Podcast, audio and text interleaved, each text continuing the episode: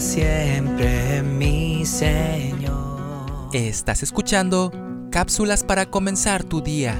Al ver mi esfuerzo en serle fiel con cuanto amor me guía él. El señor Fernández y su esposa estaban en un viaje que los llevaría alrededor del mundo. Antes que salieran de su hogar, habían leído muchos libros acerca de los distintos países que visitarían.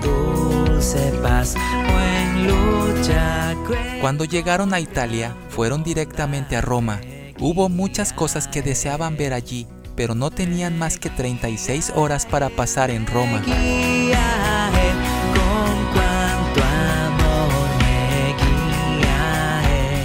Al principio, formulaban una lista de todos los lugares que les interesaba ver, pero entonces, viendo que la lista crecía más y más, reconocieron que el tiempo no les alcanzaría para todo. Resolvieron que tendrían que hacer algo para ver lo más posible en el menor tiempo. Alquilaron los servicios de un guía. Este guía conocía los mejores caminos para llegar sin pérdida de tiempo a los sitios más renombrados. Los llevó por atajos y a veces les explicó los distintos edificios y monumentos históricos. Así, los ayudó a usar bien el tiempo y los guardó de no perderse.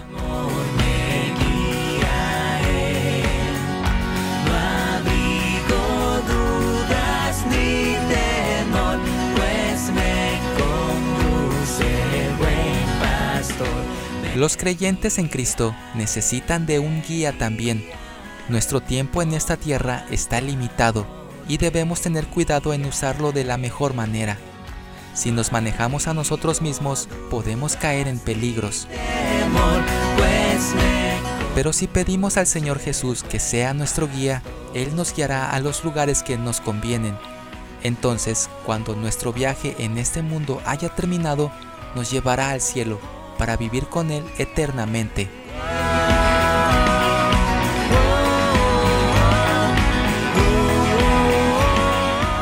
La palabra de Dios dice, porque este Dios es Dios nuestro eternamente y para siempre. Él nos guiará aún más allá de la muerte. Salmos 48, 14.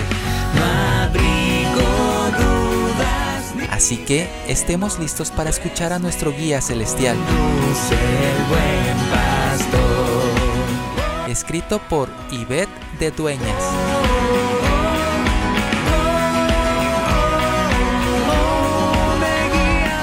Soy Moisés Nava. Que tengas un excelente fin de semana.